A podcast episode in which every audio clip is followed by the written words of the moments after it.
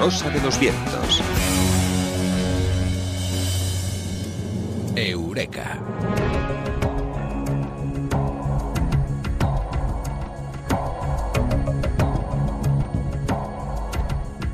En pleno siglo XXI, en la era digital, el mundo de los videojuegos representa, entre otras eh, muchas cosas, eh, cuando los mencionan, uno de los temas en los que pensamos es la incomunicación, pensamos en un problema, pero la ciencia está descubriendo cosas muy buenas sobre los videojuegos y les vamos a contar aquí en Eureka con Mado Martínez.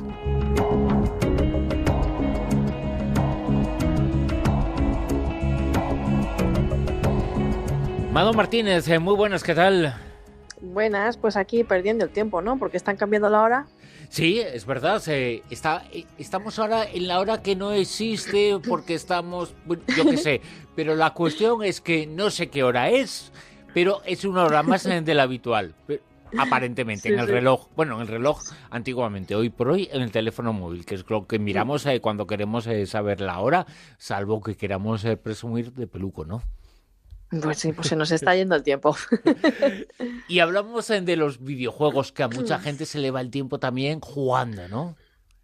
Se pasan las horas muertas, ¿no? Lo que pasa es que, que, bueno, jugar un poquito de vez en cuando parece que no es tan malo, porque mm, hay algunos estudios tímidos, no muchos todavía, pero bueno, este mismo mes ha salido publicado uno que han hecho en la UNED aquí en España, que ha comprobado que los videojuegos ayudan a mantener la capacidad cognitiva de los ancianos. ¿no? Se ha estado probando con, gente mayor, se ha hecho además en Madrid con 40 ancianos a los que se les ha puesto a, a recibir 15 sesiones de entrenamiento con juegos de una plataforma que se llama Luminosity, estos ancianos estaban obviamente eh, divididos en dos grupos, los que, los que jugaban a los videojuegos y los que se veían de, grupo de control.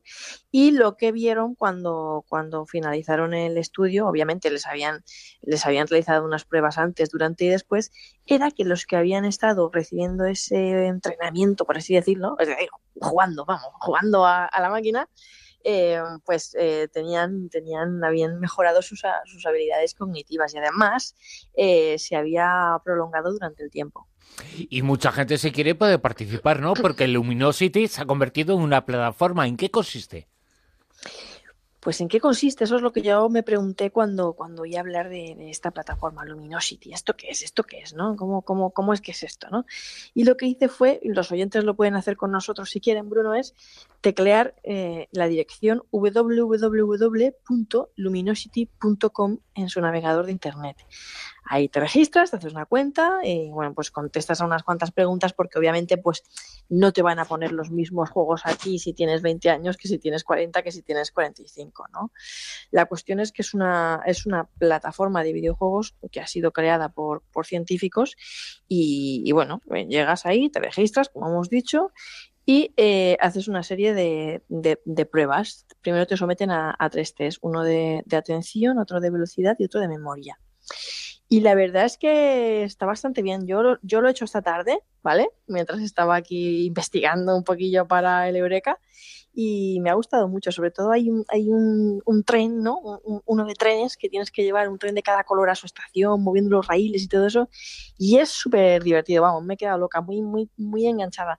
Y no he seguido pues porque estaba con la versión gratuita, ¿no? Pero bueno, hay, hay planes muy asequibles de Luminosity, cuesta más barato que que Netflix o HBO y, bueno, la, cuestión es que, eso es, la gente puede entrar ahí a ver lo que es. Y además eh, no es eh, ni mucho menos estos los mismos estudios sobre los beneficios eh, de los videojuegos. La ciencia lo lleva descubriendo desde hace mucho tiempo. Claro, claro. Hay más estudios, ¿no? Por ejemplo, hay uno bastante reciente también que, que se ha hecho hace poquito en el Hospital del Mar, también aquí en España, de Investigaciones Médicas y el Instituto de Salud Global de Barcelona, que dice que los niños que juegan a videojuegos presentan mejores habilidades motoras y un mejor rendimiento escolar. Toma ya. Aquí algún padre y alguna madre se estará echando las manos a la cabeza, ¿no? Y otros estarán diciendo yo que prohibí a los míos a jugar al videojuego y la consecuencia, malas notas, ¿no? Fíjate, cuando los castigamos, pues ya no vas a jugar más a la consola hasta que no traigas buenas notas, ¿no? Pues en el estudio participaron nada más y nada menos que 2.440 niños de entre 7 y 12 años y los doctores que lideraron esta investigación, eh, bueno, esto es importante lo que vamos a decir ahora, eh, dijeron que con dos horas a la semana era suficiente. También advirtieron que más de nueve horas a la semana eh, lo que podía conllevar era pues problemas de conducta, conflictos con otros compañeros y habilidades sociales menos desarrolladas. O sea que sí, que la clave está en jugar, pero no tirarse las horas ahí pegado a la pantalla. Claro, esa es la lectura que tenemos que sacar, ¿eh? Esa es la importante. Que sí, pero sin pasarse. sin pasarse. Hay otros estudios, por ejemplo, hay uno en las universidades de Shanghái y Hong Kong, que también llegaron a la conclusión de que los videojuegos eran beneficiosos, pero tanto para los niños como para los que, los que no somos tan niños. Vamos, yo me considero una viciada, ¿eh? no juego más porque no tengo más tiempo, y gracias a Dios.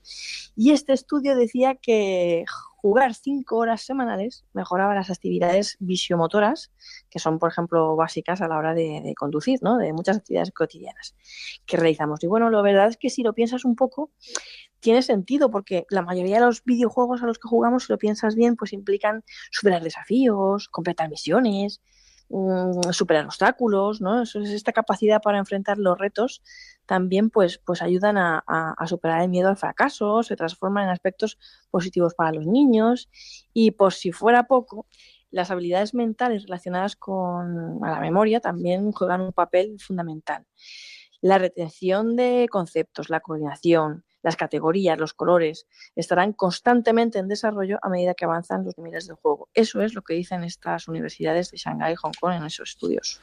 Bueno, nos están pasando quizá porque tan bueno, tan mm. bueno es. Eh, bueno, bueno, bueno. ¿Tantas cosas se pueden conseguir?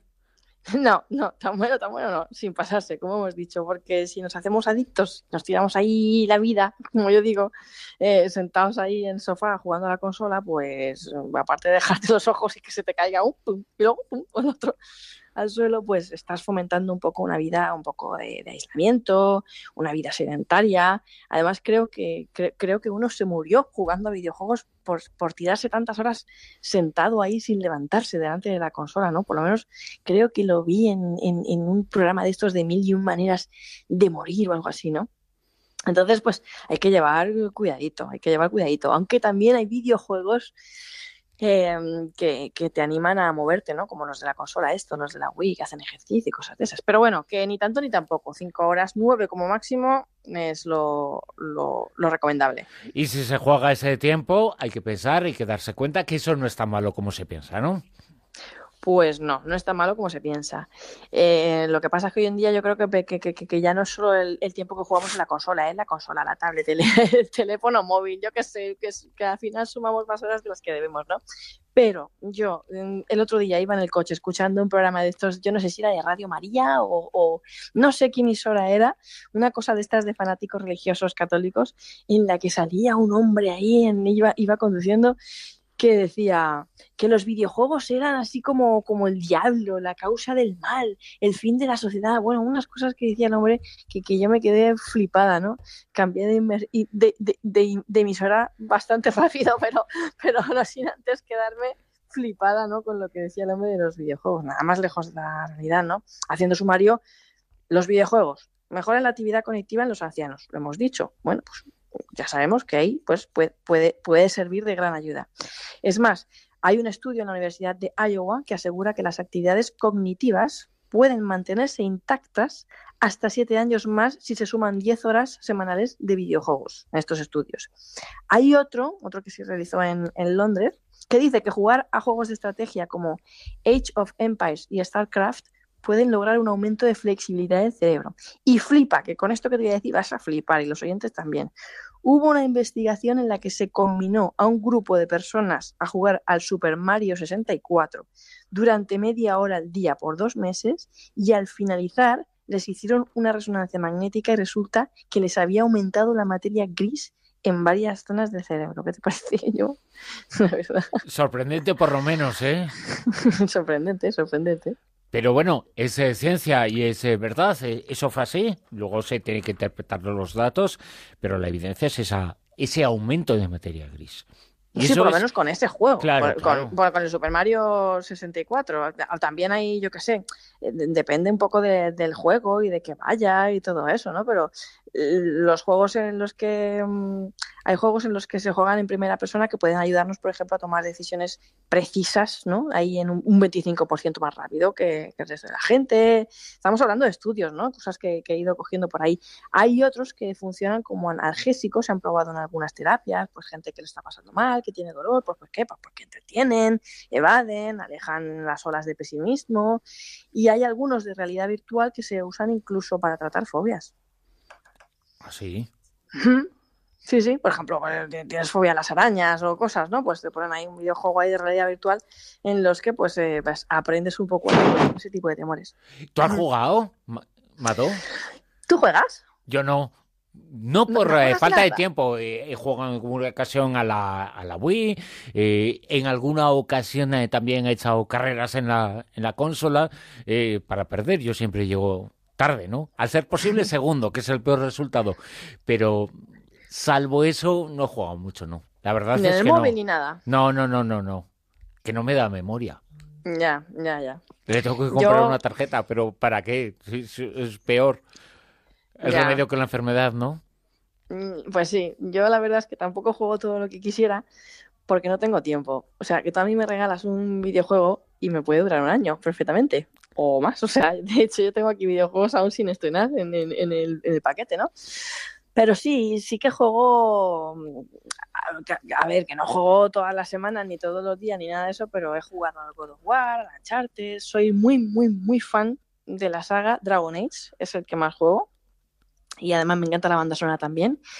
Y tengo ahí la trilogía de Mass Effect esperándome. Y me llama mucho la atención uno que es de The Elder Scrolls, que yo no sé si los oyentes han jugado alguna vez, pero vamos, espero comentarios y que alguien me diga si mola, si no mola y que nos recomienden sus juegos. Y cuando era joven era muy fan de Green Fandango, del Sonic, del Bubble Bubble y cosas así, ¿no? Pero bueno, que reconozco que yo cuando tengo tiempo libre lo que hago es leer. Ahora me estoy leyendo el Nosferatu de, de Joe Hill y cuando acabe me voy a leer el de El País de la Canela de, William Ospina. ¿Y tú qué tal? ¿Qué te vas a leer? ¿Qué te lees ahora? Pues eh, algo que no tenga que ver con videojuegos, eh, pero yo me estoy leyendo ahora eh, el último libro de Guy Talese, que es estupendo, es un periodista, el inventor del nuevo periodismo. Y también estoy leyendo un libro sobre los médicos, sobre la inhumanidad en eh, los médicos en el trato entre los eh, bueno entre de paciente a médico que eso también perdón que eso también es eh, importante no que sea bueno el trato y aquí lo lo decimos y lo y intentamos que se consiga un poquito eso no claro que sí yo, yo veo que tu cabeza no descansa que estás leyendo cosas ahí como muy Sí, veo que estás leyendo temas. Mi cabeza y mi cuerpo no descansan, sobre todo mi cuerpo, que es el que, pide más descanso. De videojuegos, de novelas. Oye, si la gente juega a videojuegos, que nos diga cuáles son, que nos diga. Sí, por eh, favor. Con Almohadía Rosavientos se lo pueden decir, lo aceptaremos, eh, lo escucharemos y lo leeremos en, en Antena Almohadía Rosavientos. Y qué se están leyendo también, que nos digan qué, es lo que se están leyendo. Y bueno, pues cualquier cosa que se lea es eh, fantástica. Eso, mm. leer es fantástico. Y los videojuegos también. No siempre, no todos, pero leer es lo que más, ¿no? Leer tiene muchos más beneficios que jugar a la consola, te lo digo yo. Otro día, si quieres, hacemos un Eureka. Un, día hacemos un Eureka especial de dos horas hablando sobre los beneficios, los primeros de leer. Con Mado Martínez, como siempre, un enorme placer, Mado. Un abrazo. El placer es mío. Un abrazo para todos.